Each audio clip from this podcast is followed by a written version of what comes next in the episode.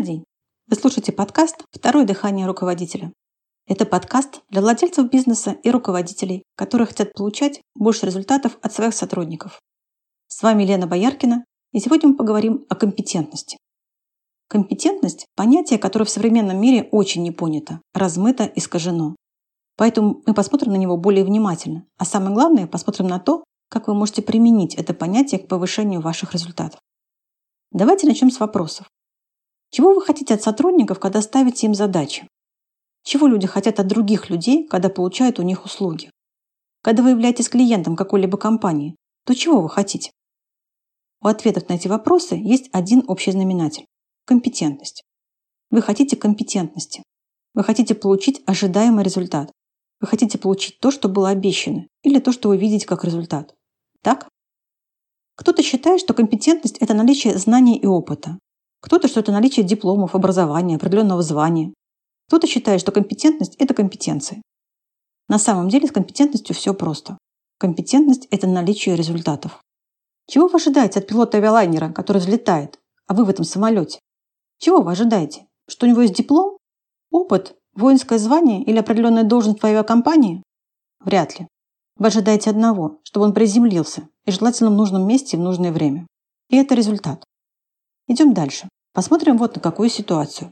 Результаты получены, но после получения этих результатов нет желания заниматься в дальнейшем этой деятельностью. Настолько это было тяжело или эмоционально неприятно. И получать результаты таким же образом в будущем. Например, полетев на самолете, вы пролетели в нужную вам точку. Это, конечно, главное. Но в полете был ужасный сервис. Пренебрежительное отношение к вам, какие-то разборки с пассажирами, крики, вопли. Там было много того, чего не хотелось бы никоим образом получать. Улетите вы еще этой авиакомпании, если у вас будет выбор. Или вот еще пример. Вас накормили в каком-то кафе, ресторане, но вам пришлось добиваться приемлемого сервиса при помощи негативных эмоций и вызова администратора. В итоге вы вложили в этот поход в ресторан гораздо больше усилий, чем предполагали. И это результат, который вы не хотели получать снова. И поэтому не хочется больше заниматься такой деятельностью, как поход в этот ресторан.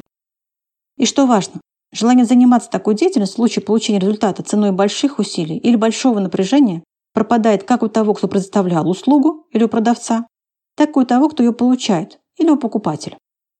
А когда то, что и как делает человек для получения результата, наряду с результатом, порождает еще больше желания этим заниматься, и как следствие еще больше результатов, можно говорить о так называемой живой компетентности. Если тот, кто предоставляет услугу или продает что-то, обладает живой компетентностью, то клиент или покупатель готов пользоваться его услугами и дальше, и рекомендовать другим. Если продавец вашей компании обладает живой компетентностью, то он продает таким образом, что желание клиентов работать с ним растет. Количество клиентов растет за счет рекомендаций. У других сотрудников, которые смотрят на его работу, появляется еще больше желания работать. Другие, несмотря на то, какие технологии использует этот продавец, тоже хотят им научиться. Руководители, работая с ним, уверены в ценности своих продуктов и могут планировать расширение в компании. Или вот смотрите другой вариант. Продавец работает чисто на результат, который он понимает по-своему. Деньги в кассе, например. И все. Я не говорю, что он работает нечестно, обманывая других. И это бывает, но сейчас не об этом. Я говорю о порядочных людях, не замечающих, что стремление к результату любым путем может незаметно остановить их рост, уменьшить желание заниматься тем, чем они занимаются, и снизить их энергию и скорость. Клиенты больше не приходят, потому что где-то он передавливает, втюхивает, впаривает, достаточно жестко себя ведет, что не вызывает у них желания приходить еще. Он использует какие-то техники, я бы сказал, трюки, которым он не хочет научить других. И создается впечатление, что продавец крутой от природы, научиться этому невозможно. Он не командный игрок, не направлен на расширение вашего бизнеса человек. Я пришел в ваш бизнес, я здесь работаю, платите деньги, больше ничего. Так примерно он говорит. У него есть результаты, но они косвенно или прямо приносят также разрушения, которые не всегда заметны сразу, а вот их последствия опасны. Еще пример. Во время летнего путешествия по центру России заехали в городок Гусь-Хрустальный. Посетили пару музеев в нем. Большой официальный музей хрусталя, находящийся в Величественном Георгиевском соборе. Все очень чинно. Масочки наденьте, близко не подходите, руки над витринами не заносите. Попыталась позадавать им вопросы. Кто такой Аким Мальцев, памятник которому стоит перед музеем? А как создатели завода связан с основателем города? В ответ недоуменные лица. Хотя надо быть объективным, кто такой Аким Мальцев, мне все же сказали. Сделала еще одну попытку что-то узнать. Предложили купить книжку. Ладно, книжку купили. Ответа на мой вопрос, правда, там не было. В итоге результат получен, экспозицию посмотрели, на большую часть вопросов ответы получили. Вышли из статусного музея, перешли площадь и зашли в музей гуся. Гусь хрустальный все же. Первое удивление – билет раз пять дешевле стоит. Ну ладно, купили билеты, прошли выставочный зал. Через пару минут подходит мужчина, продававший билеты. «Хотите, — говорит, — расскажу?» Я ответила, конечно, хочу. И он для нас двоих провел удивительную экскурсию.